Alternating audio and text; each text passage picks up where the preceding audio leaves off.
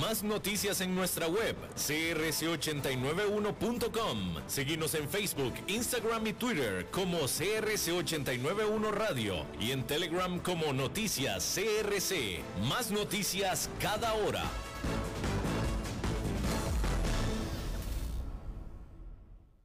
CRC 89.1 Radio y Cadena Radial Costarricense no se hacen responsables por las opiniones emitidas en este programa.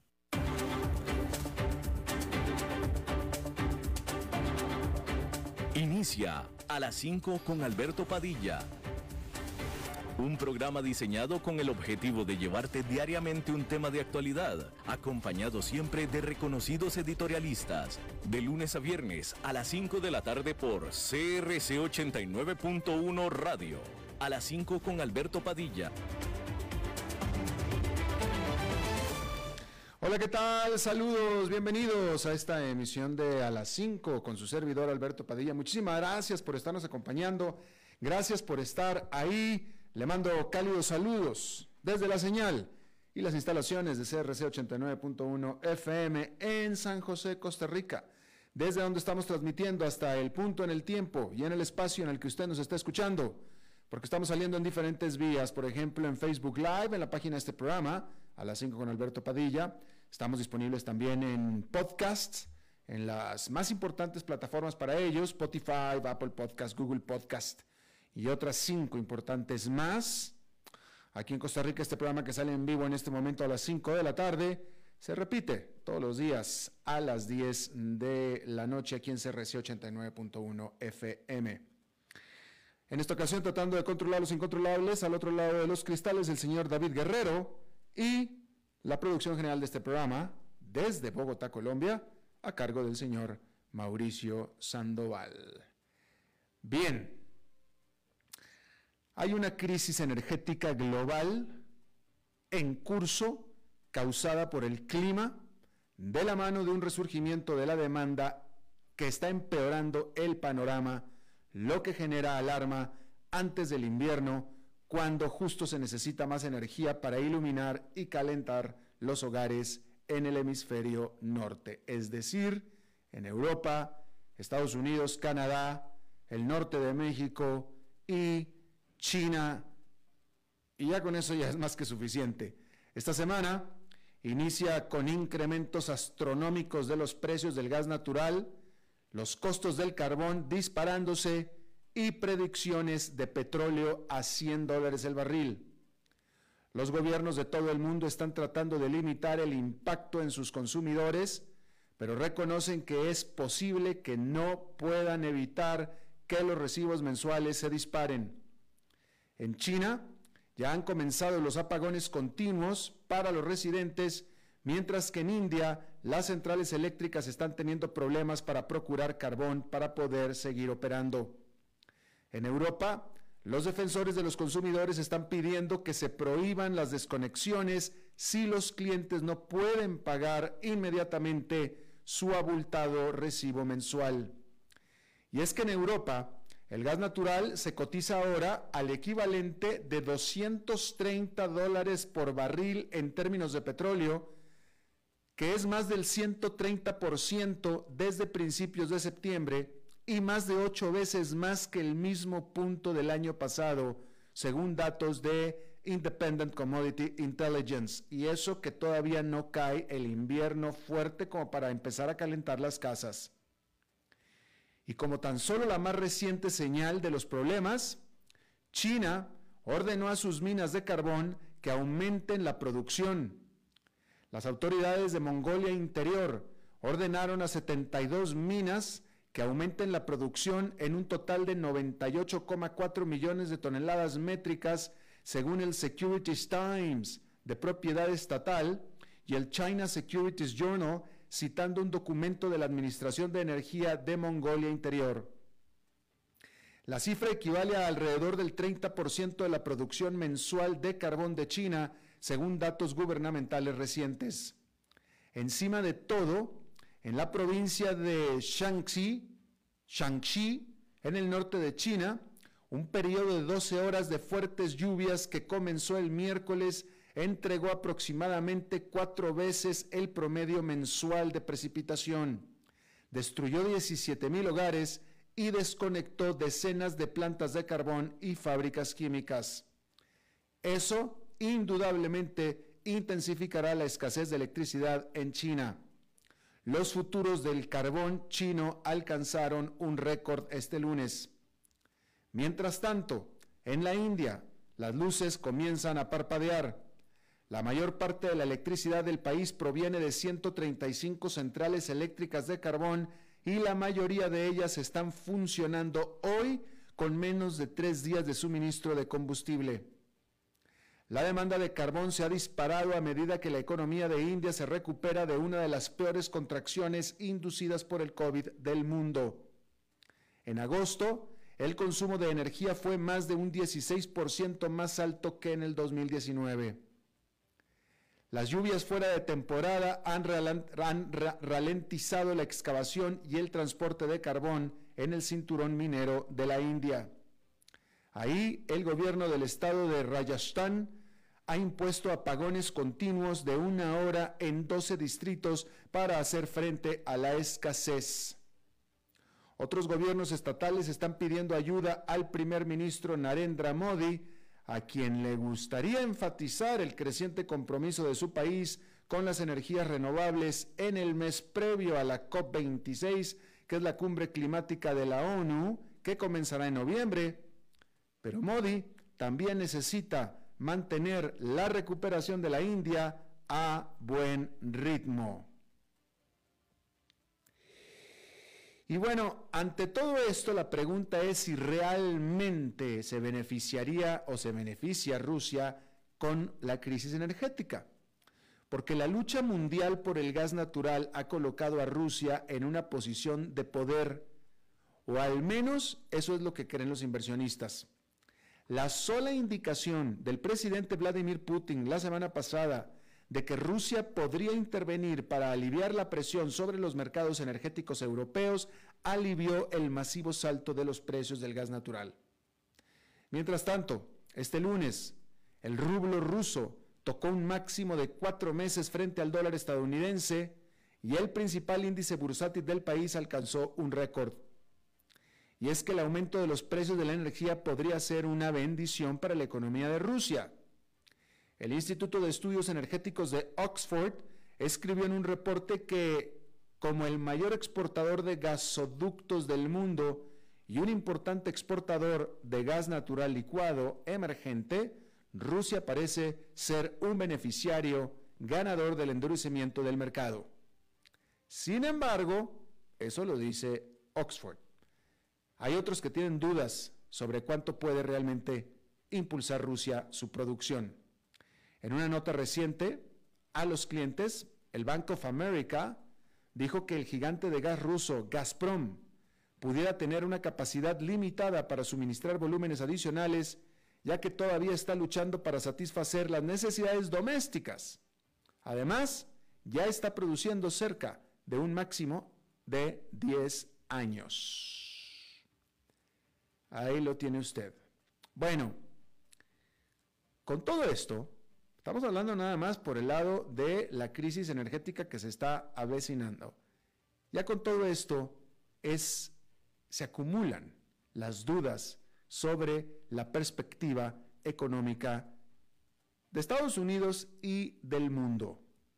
Hay que decir que el influyente banco de inversión Goldman Sachs se está volviendo cada vez más pesimista sobre la economía de Estados Unidos a medida que va perdiendo efecto el estímulo del gobierno y el gasto de los consumidores se muestra errático. Este banco, referente de Wall Street, rebajó su pronóstico para el crecimiento económico de Estados Unidos a 5,6% este año, abajo de su estimación anterior del 5,7%. Para el 2022 se proyecta que el crecimiento se expandirá en un 4%, que es por debajo del original estimado de 4,4%. Pero es la segunda vez en dos meses que Goldman Sachs revisa a la baja su pronóstico para el 2021. Decir, sin embargo, y aclarar que con 5,6% Estados Unidos sigue siendo un gran crecimiento. ¿eh? Va a la baja, pero sigue siendo un muy buen crecimiento. Y si bajara hasta 4%, sigue siendo muy buen crecimiento todavía. Dicho de otra manera, 5,7 sigue siendo un crecimiento poderoso para una economía como la de Estados Unidos. Y bien, entonces le decía yo que el equipo de economistas del banco, del Goldman Sachs, dijo que dos factores principales impulsaron el cambio en su perspectiva. Uno es que las ayudas económicas por el COVID-19 están programadas para irse reduciendo significativamente hacia fin de año, eliminando una importante fuente de ingresos para muchos hogares.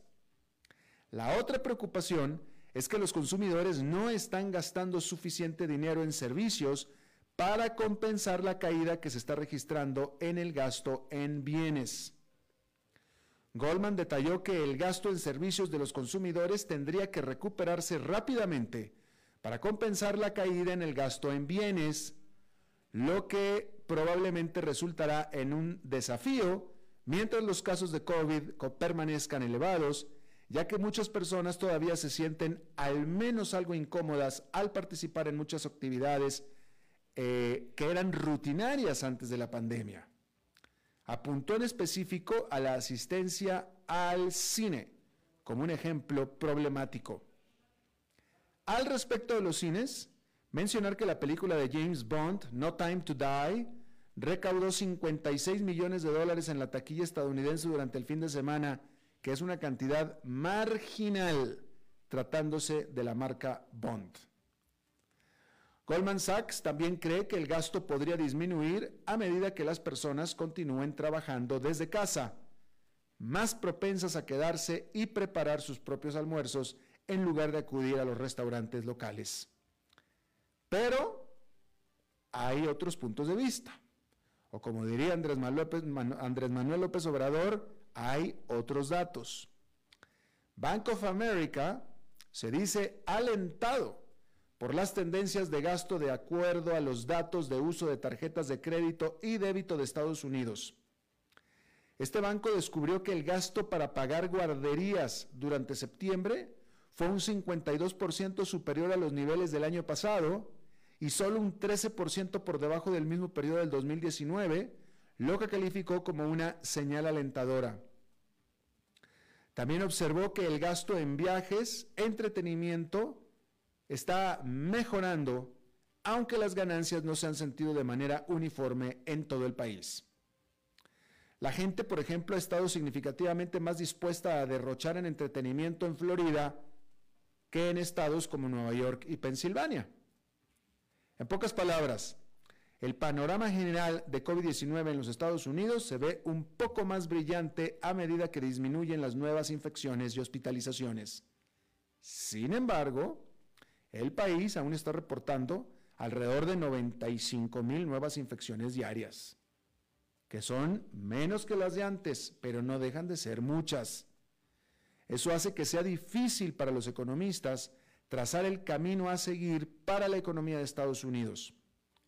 Los bancos de Estados Unidos tienen una visión de primera mano de la salud de los consumidores, ya que realizan el seguimiento de sus flujos de dinero.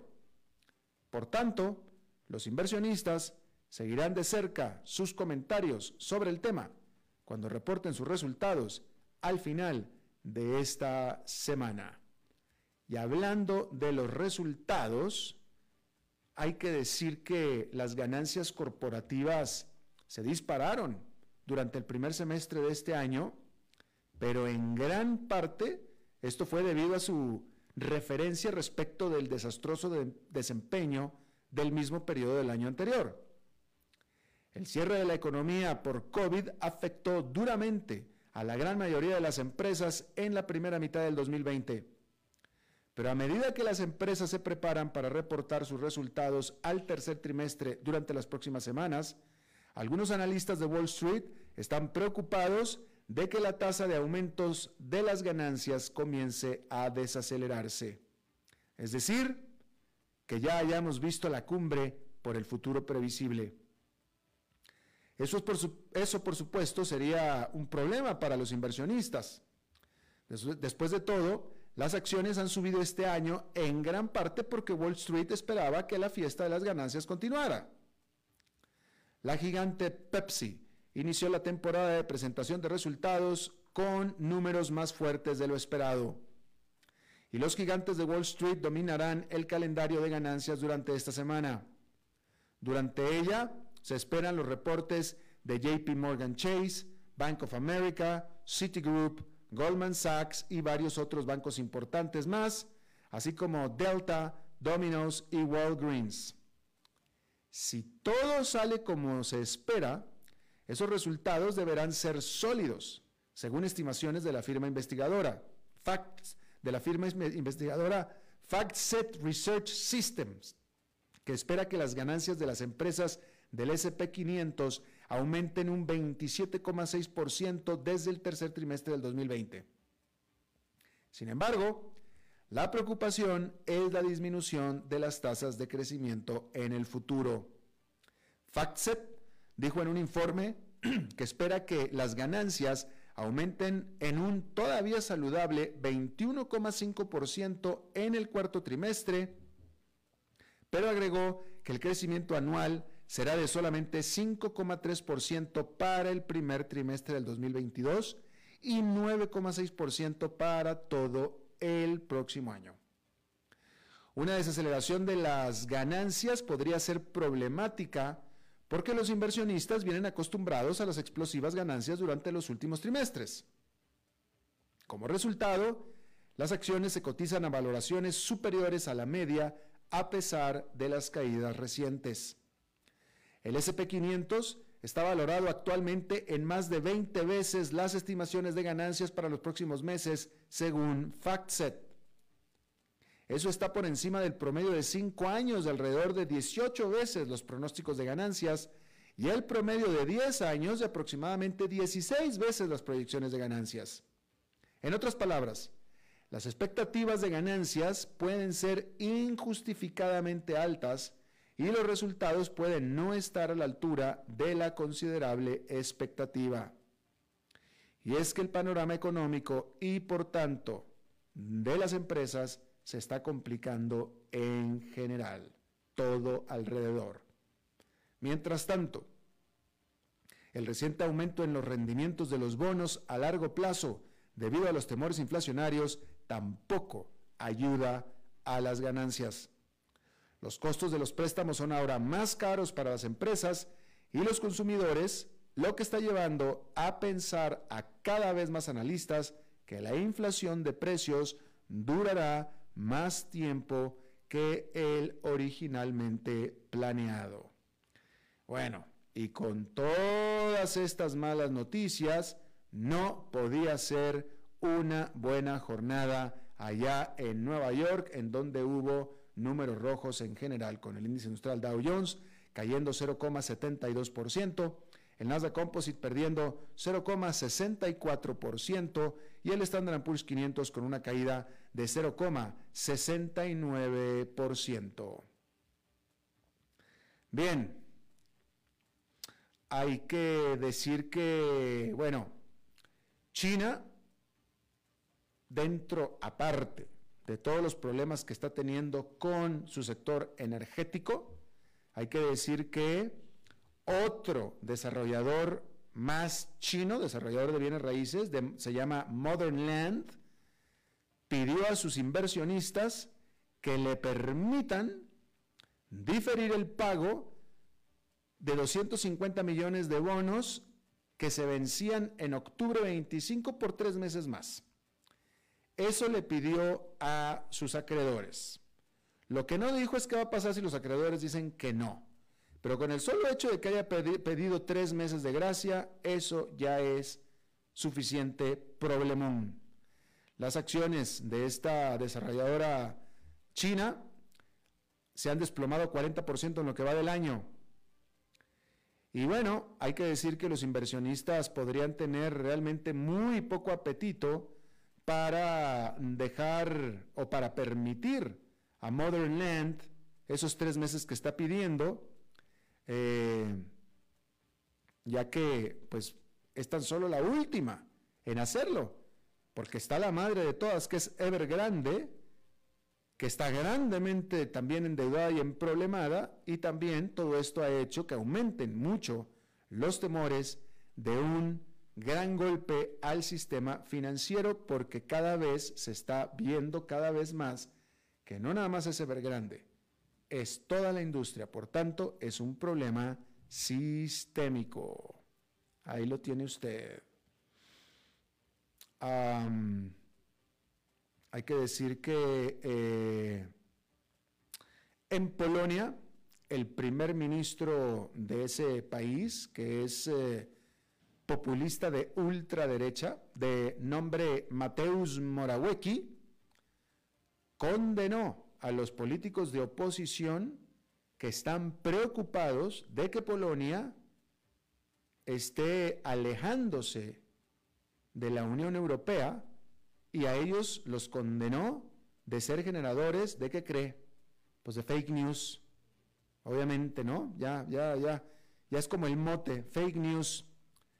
Pero las preocupaciones son reales porque una determinación por parte de la principal corte de Polonia, la cual está totalmente repleta de jueces que fueron puestos ahí por el partido oficialista, eh,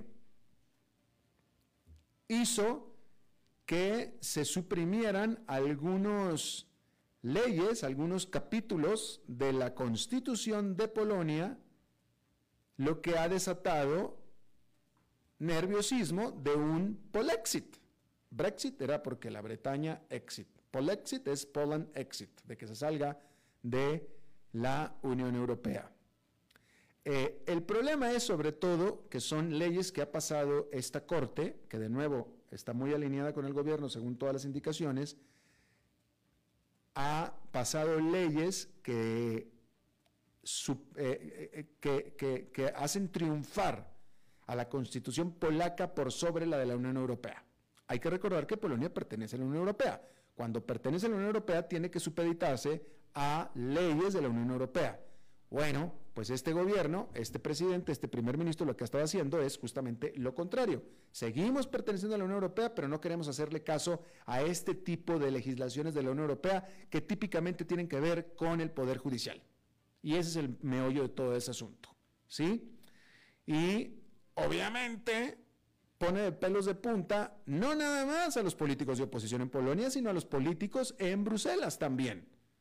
Y este les dice que están haciendo fake news. ¿Sí, cómo no? Muy fake, han de ser, seguramente. Bueno, y por supuesto que ha habido y hubieron en el domingo en Polonia masivas manifestaciones en Varsovia en pro de la Unión Europea. Bien, ahí lo tiene usted. Y bueno, aunque usted no lo crea, una delegación de Estados Unidos se reunió con el talibán por primera vez de que, por primera vez desde que Talibán tomó el poder en Kabul, en Afganistán.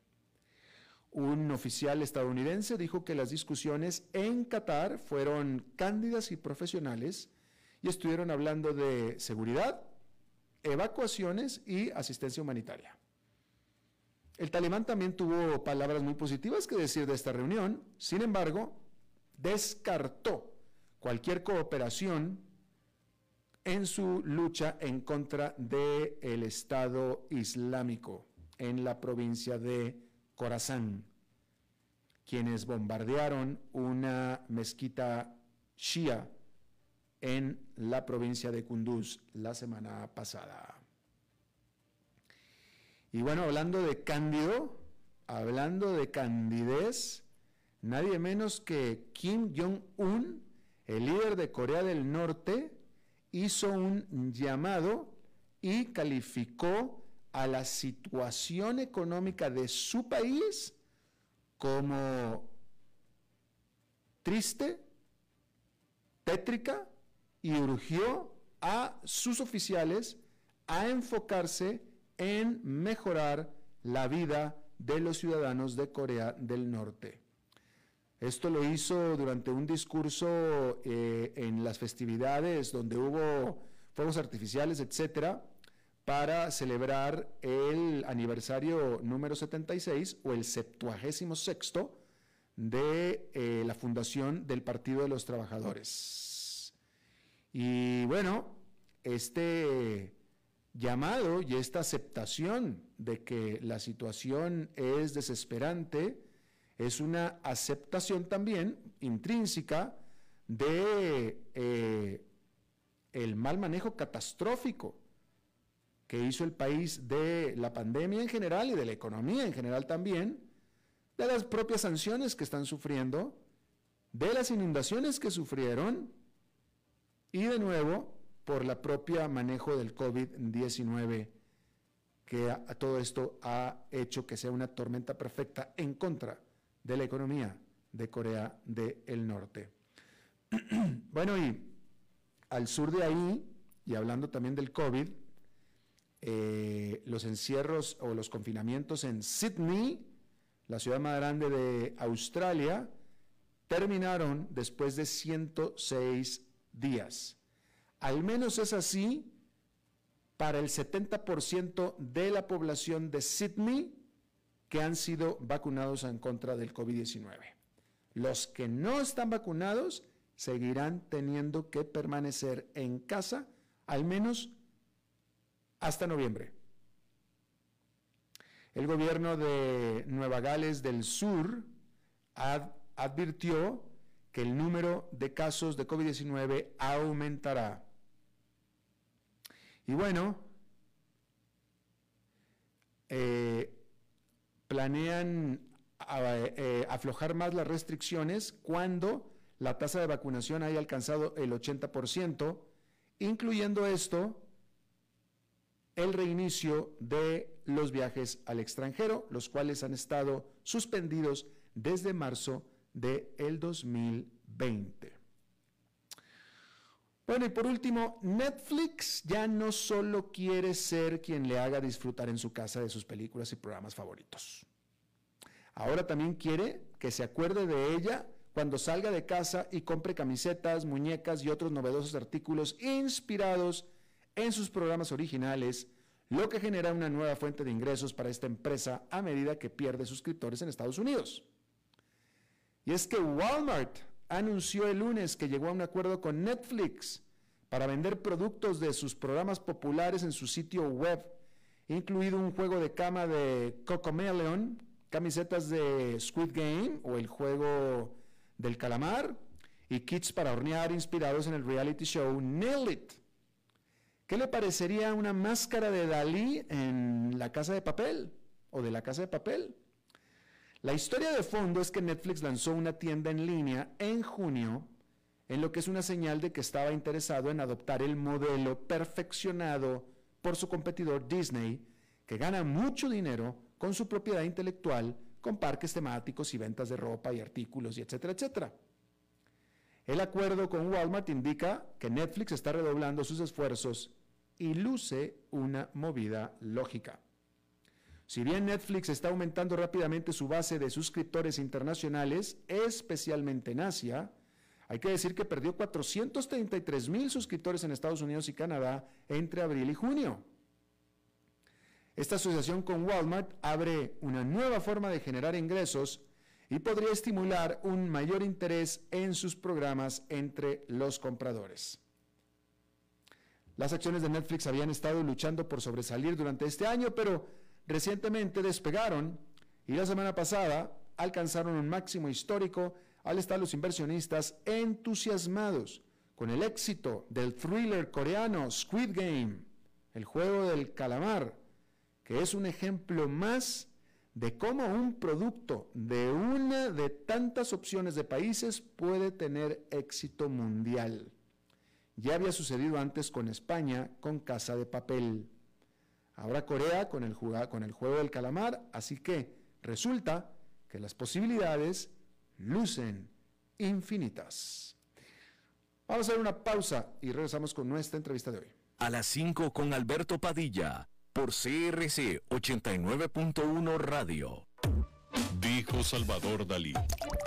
Un gran vino requiere un loco para hacerlo crecer, un hombre sabio para velar por él, un poeta lúcido para elaborarlo y un amante que lo entienda. Bodegas y viñedos La Iride, vinos argentinos de la región de Mendoza. Colecciongourmet.com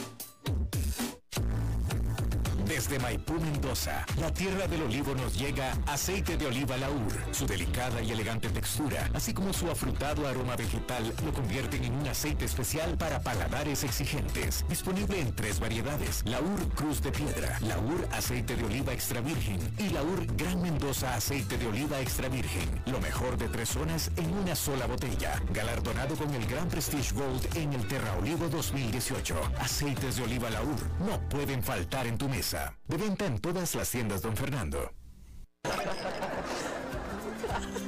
Es tiempo de celebrar los buenos momentos.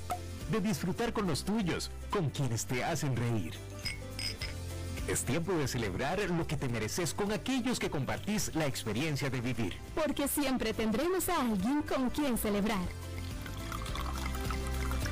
Nairide, bodegas y viñedos de la región de Mendoza Búscanos como colecciongourmet.com.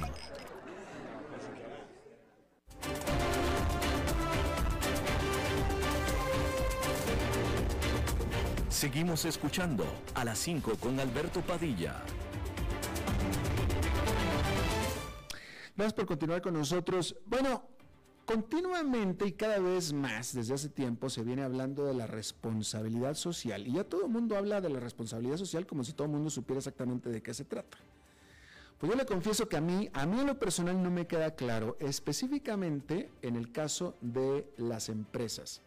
Pero el tema es tan importante que empresas ya grandes y no tan grandes ya lo han tomado tan importante que ya existe el departamento de responsabilidad social de una empresa, ya ya ya lo, incorporan en el plan corporativo.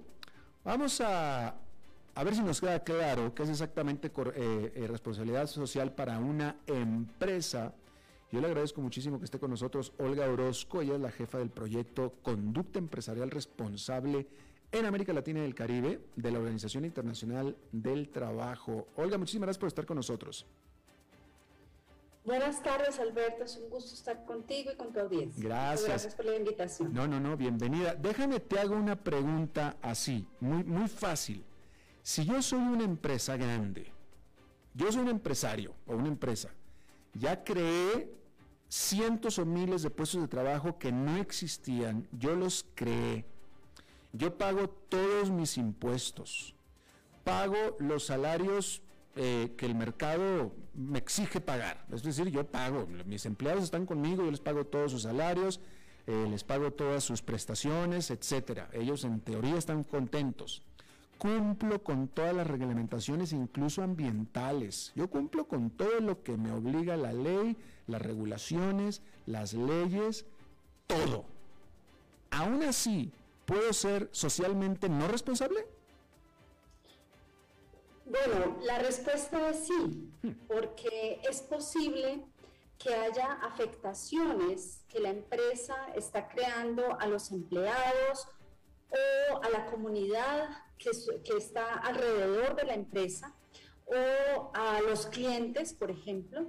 Y eh, si la empresa no está consciente, no ha medido, no ha buscado cuáles son esos riesgos no trata de mitigarlos, es posible que aún cumpliendo con todas las regulaciones, eh, la empresa pueda tener faltas en lo que tiene que ver con la conducta empresarial responsable. Es bueno siempre recordar que por un lado está la ley, por supuesto que todos eh, estamos, em, digamos, obligados a cumplirla, por supuesto las empresas también, pero esto de la conducta empresarial responsable va un poco más allá. Mm. Es un concepto en el que entendemos que la empresa puede tener un efecto muy positivo en la gente, en sus trabajadores, en las comunidades circundantes y en sus clientes, pero que al mismo tiempo puede generar riesgos y que estos riesgos tienen que ser medidos, tienen que ser em, calculados y, y que tiene que hacer algo la empresa para tratar de mitigarlos o de prevenirlos o de evitarlos para así no generar afectación. Eh, eh cuál sería una señal, en este caso, en este empresario que soy yo, que estoy cumpliendo con todas las, legislaciones ambientales, etcétera, todo, todo, todo? ¿Cuál sería la primera señal que, que cómo, se, cómo sería una señal que me indicaría a mí, quizá no soy socialmente responsable o debo de hacer algo con respecto a la responsabilidad social? Bueno, yo creo que em, no, es tanto que haya una señal, porque esta señal puede ser muy diferente para diferentes tipos de empresas. Em, si tú eres una empresa que produce, por ejemplo, que embotella agua, la señal que te puede llegar eh, puede ser de la comunidad circundante de donde estás tomando el agua.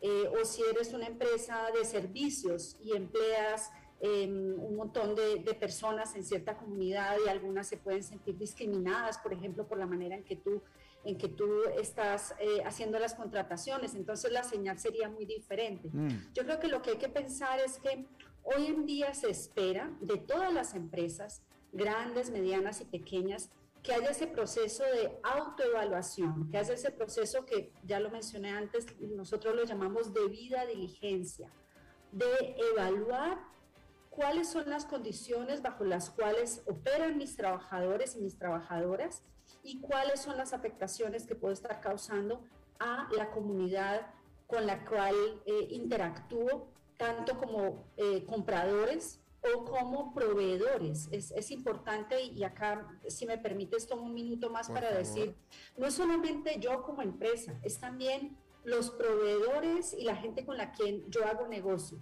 Hoy en día no es suficiente el decir yo me, yo me porto bien o yo soy eh, responsable.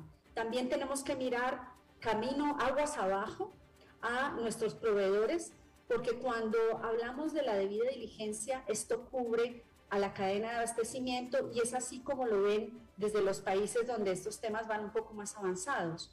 Cuando tú tienes un cliente, por ejemplo, en Europa, y ellos eh, están, digamos, parte del contrato con tu empresa, es el hecho de que tienes que ser una empresa socialmente responsable, que tienes que tener una conducta empresarial responsable.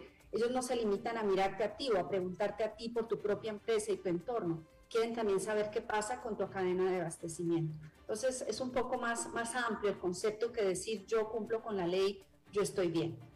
Claro, eh, eh, ya, pero hablemos de, al final, al final una empresa es un negocio, ¿no? Y, y, las decisiones de inversión, de gasto se toman en base a la, al negocio, a la, a la, utilidad, al retorno que voy a, obtener, ¿no? Típicamente expresado en, pesos o en dólares.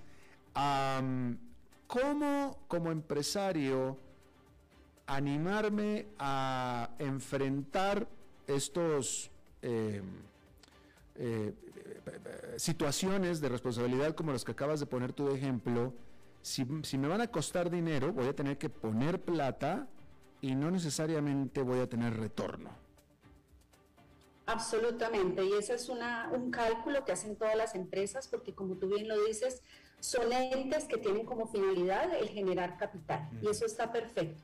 Entonces pensemos desde un punto puramente de las empresas.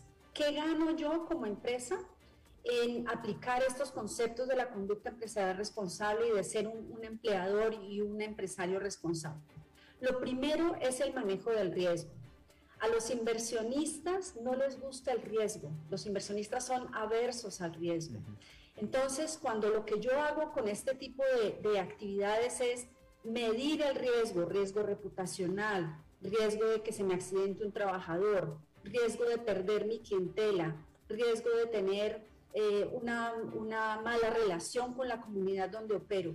Cuando yo manejo esos riesgos, mis eh, posibilidades de conseguir inversores, mis, mis réditos para los inversionistas van a ser mejores. Ahora, uno de, las, eh, de los elementos más importantes de la empresa, por no decir el más importante, son los empleados. Y cuando yo mejoro el entorno laboral de las personas con las que trabajo, está demostrado que la productividad sube hagamos todos un ejercicio de pensar en los empleadores que hemos tenido en los últimos años o en las últimas décadas, los que tenemos un poco más años. ¿Cuándo fuimos más creativos? ¿Cuándo fuimos más productivos? ¿Cuándo íbamos más contentos o más contentas al trabajo? La productividad, la creatividad y el buen desempeño de los empleados está muy relacionado con un entorno laboral favorable, en un entorno laboral agradable para las personas. Otro punto tiene que ver, y esto lo he mencionado un par de veces, es la relación con la comunidad. Cuando uno fortalece como empresa los lazos y la relación con la comunidad, esto se traduce en beneficios financieros para la empresa.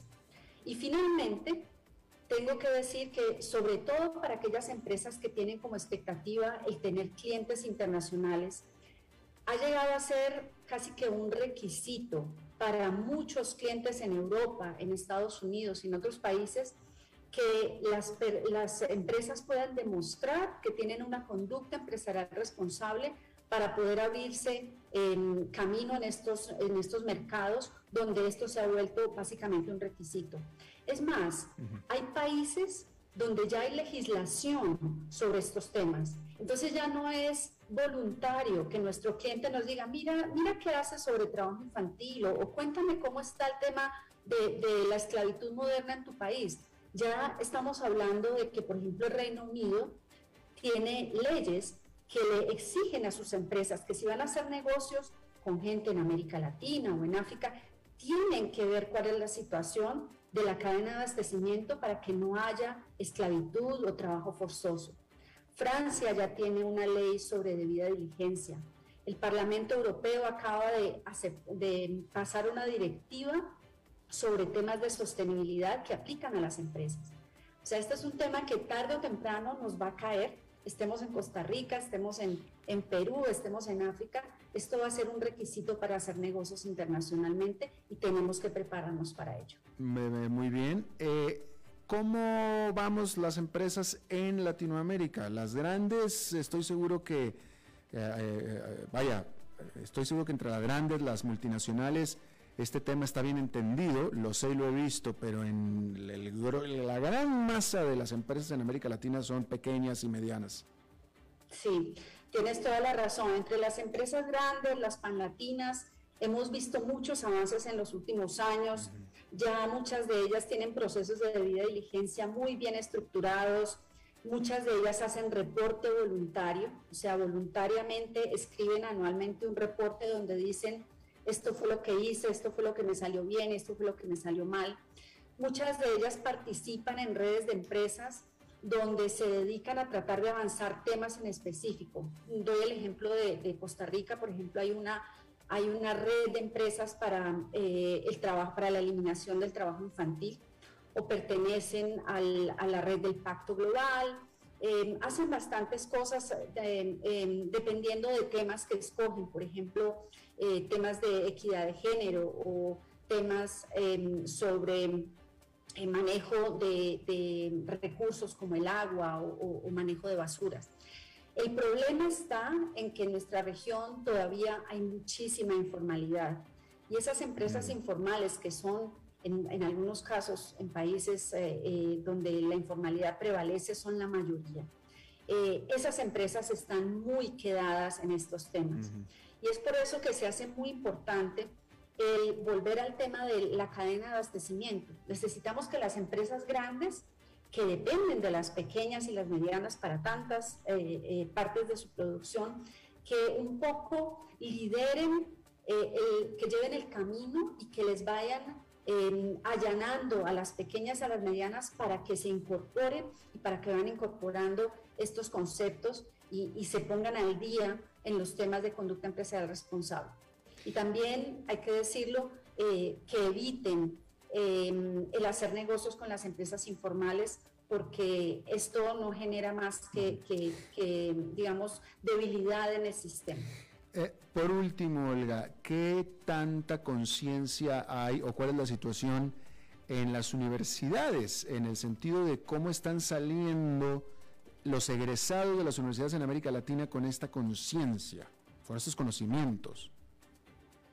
Yo creo que también ahí hemos avanzado. Yo, yo te confieso que cuando yo estuve en la universidad, en ningún momento eh, se trataban estos temas. En cambio, ahora yo veo que en las escuelas de negocios hay cátedras de conducta empresarial responsable, hay cátedras de, de sostenibilidad y la gente joven sale con un concepto mucho más avanzado eh, sobre lo que se espera de las empresas en este tema.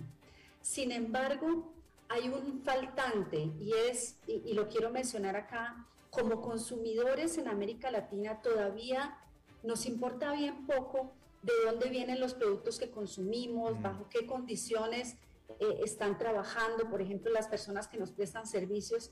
Hay un déficit en ese, en ese, en ese ámbito. Eh, los consumidores han movido en eh, países como los países europeos eh, la aguja, han eh, creado situaciones en las que los gobiernos se han visto obligados a poner más restricciones y las empresas sobre todo eh, se han visto animadas a eh, avanzar en estos temas porque sus consumidores se los piden. Esto es algo que yo no veo eh, o no es muy tangible, digamos, en América Latina y, y- sería importante que la gente como consumidor se sientan comprometidos con cómo sus productos fueron elaborados, quién trabajó en ellos, bajo qué circunstancias. Esto sería importante y nos ayudaría a avanzar. Interesante, Olga Orozco, ella es jefa del CERALC, que es el proyecto de conducta empresarial responsable en América Latina y el Caribe de la Organización Internacional del Trabajo. Te agradezco muchísimo que hayas hablado con nosotros explicando estos conceptos. Ha sido un placer, muchas gracias por el espacio. Gracias a ti. Vamos a hacer una pausa y regresamos con Eugenio Díaz. A las 5 con Alberto Padilla, por CRC 89.1 Radio. Dijo Salvador Dalí. Un gran vino requiere un loco para hacerlo crecer, un hombre sabio para velar por él, un poeta lúcido para elaborarlo y un amante que lo entienda. Bodegas y viñedos La Iride. Vinos argentinos de la región de Mendoza. Colecciongourmet.com. Desde Maipú, Mendoza, la tierra del olivo nos llega aceite de oliva Laur. Su delicada y elegante textura, así como su afrutado aroma vegetal, lo convierten en un aceite especial para paladares exigentes. Disponible en tres variedades: Laur Cruz de Piedra, Laur Aceite de Oliva Extra Virgen y Laur Gran Mendoza Aceite de Oliva Extra Virgen. Lo mejor de tres zonas en una sola botella. Galardonado con el Gran Prestige Gold en el Terra Olivo 2018. Aceites de oliva Laur no pueden faltar en tu mesa. De venta en todas las tiendas, don Fernando. Es tiempo de celebrar los buenos momentos. De disfrutar con los tuyos, con quienes te hacen reír. Es tiempo de celebrar lo que te mereces con aquellos que compartís la experiencia de vivir. Porque siempre tendremos a alguien con quien celebrar.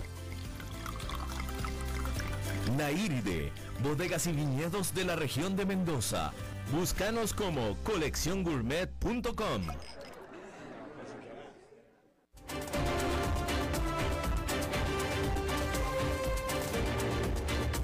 Seguimos escuchando a las 5 con Alberto Padilla. Bueno, es lunes y los lunes típicamente hablamos de bienes raíces con Eugenio Díaz. Eugenio.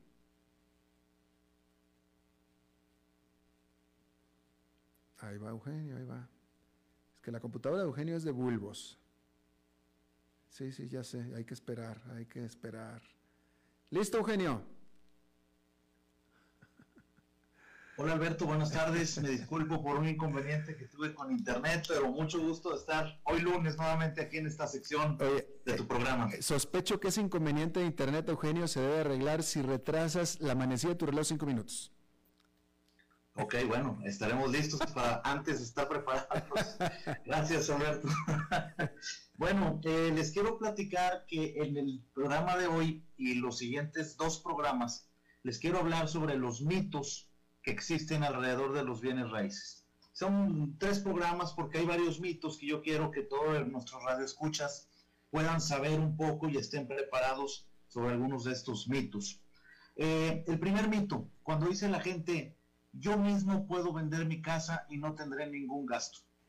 Efectivamente, pudiera ser que usted mismo pueda vender su casa, sin embargo, sí hay gastos. Hay un gasto que siempre hay que tener en cuenta cuando usted quiere vender su casa. Y el gasto va directamente con el marketing que usted va a usar.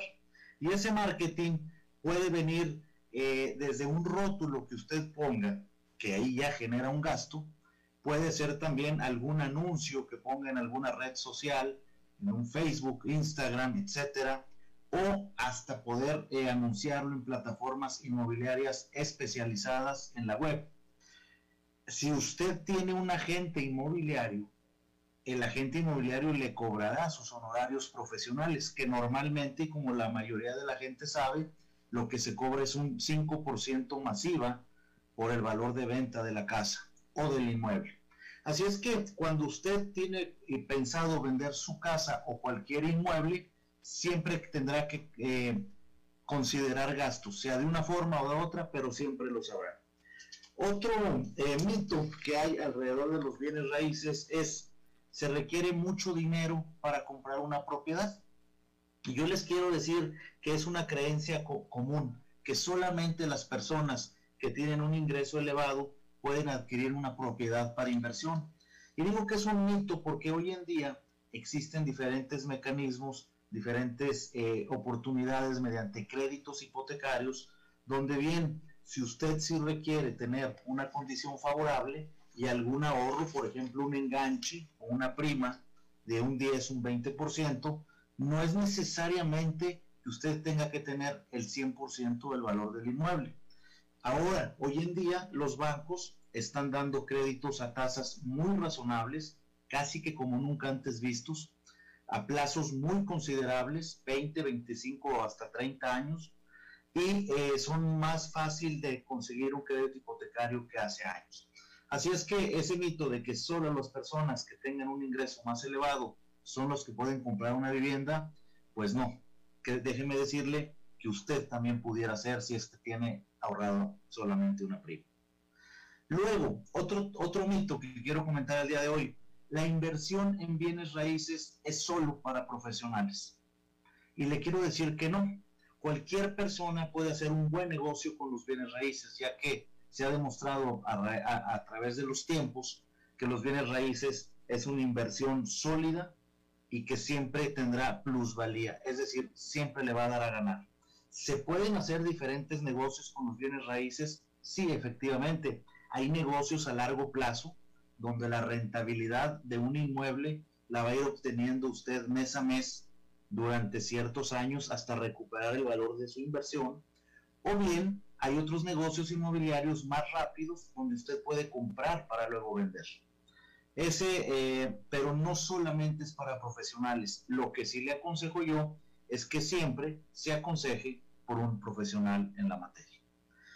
Bueno, por último, eh, en este programa, el último mito, el cuarto, para seguir en el próximo programa con los demás, es que hay quien dice que hacer dinero en bienes raíces es rápido y fácil. Les quiero decir que, por el contrario, se puede pensar que este tipo de inversión es sumamente sencilla y de resultados rápidos, pero lo cierto es que en su gran mayoría la inversión a bienes raíces son inversiones a largo plazo. Si bien depende de las condiciones de compra, el retorno anual que reciba usted y con la paciencia de algunos años, verá recuperada su inversión. Entonces no es un, un negocio fácil y rápido, hay que saber, hay que asesorarse con los expertos y normalmente el negocio de los bienes raíces es un negocio a largo plazo y de paciencia. Eso es todo por el día de hoy, mi estimado Alberto, en cuanto a esta sección de los bienes raíces. Una, una pregunta rapidísima. A mí me queda clarísima la utilidad de, tener un agente de bienes raíces cuando estoy buscando comprar una casa por el tipo de asesoría que me va a dar eh, el, agente. Pero si yo quiero vender mi casa, y yo estoy ahí, eh, estoy seguro que un buen agente también me va a ayudar mucho, pero la pregunta es, yo, yo creo que más bien la pregunta es, yo, Tú como agente de raíces nunca vas a recomendar que alguien venda solo sin ayuda de la gente de raíces en su casa, pero si alguien insistiera en hacerlo, ¿qué perfil tendría que tener esta persona para decir, yo voy a vender exitosamente solo mi casa?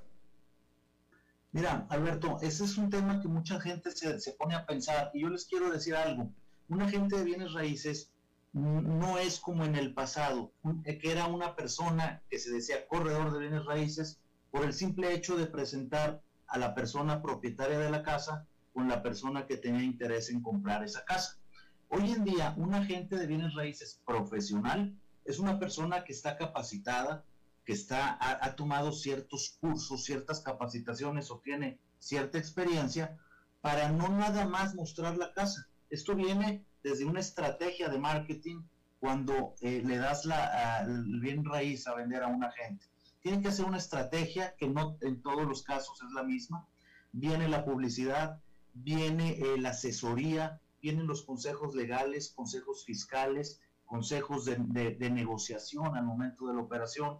Vienen muchas cosas, así es que si usted es de las personas que quiere vender su casa por sí solo, por supuesto que lo podrá hacer, pero no seguramente, al menos que usted esté muy preparado en el área, pero seguramente no tendrá esos conocimientos que un buen agente inmobiliario los puede dar. Y realmente el costo del agente inmobiliario, ese 5%, muchas veces con un buen agente usted lo gana en la negociación. Así es que le sale casi que regalado. Oye, a todo esto, ¿dónde puedo conseguir un buen agente de raíces, Eugenio? bueno, me pongo a las órdenes, gracias Alberto. Eh, yo soy Eugenio Díaz, para el que no me conoce, y me pueden localizar en el 8686-0709, Club Inmobiliario cr.net, es la página, clubinmobiliariocr.net, y aquí me pueden conseguir como Club Inmobiliario Eugenio Díaz. ¿Y tu programa? El programa que tenemos radial Club Inmobiliario Radio se transmite por esta misma emisora CRC 89.1. Todos los sábados de 1 a 2 de la tarde estamos con ustedes analizando el sector inmobiliario nacional e internacional. Además que les damos tips sobre y consejos sobre las compras, las ventas, el mantenimiento de los bienes inmuebles. Síganos todos los sábados. De... Bueno, pues ahí está. Se quedó en los sábados. Ahí está. Salió el anuncio. Se fue la, se fue la, se, le fue la señal. Gracias, eh, Eugenio, te agradezco muchísimo. Bueno, eso es todo lo que tenemos por esta emisión de a las 5 con su seguridad Alberto Padilla. Muchísimas gracias por habernos acompañado. Espero que termine su día en buena nota, en buen tono. Y nosotros nos reencontramos en 23, en 23 horas. Que la pase muy bien.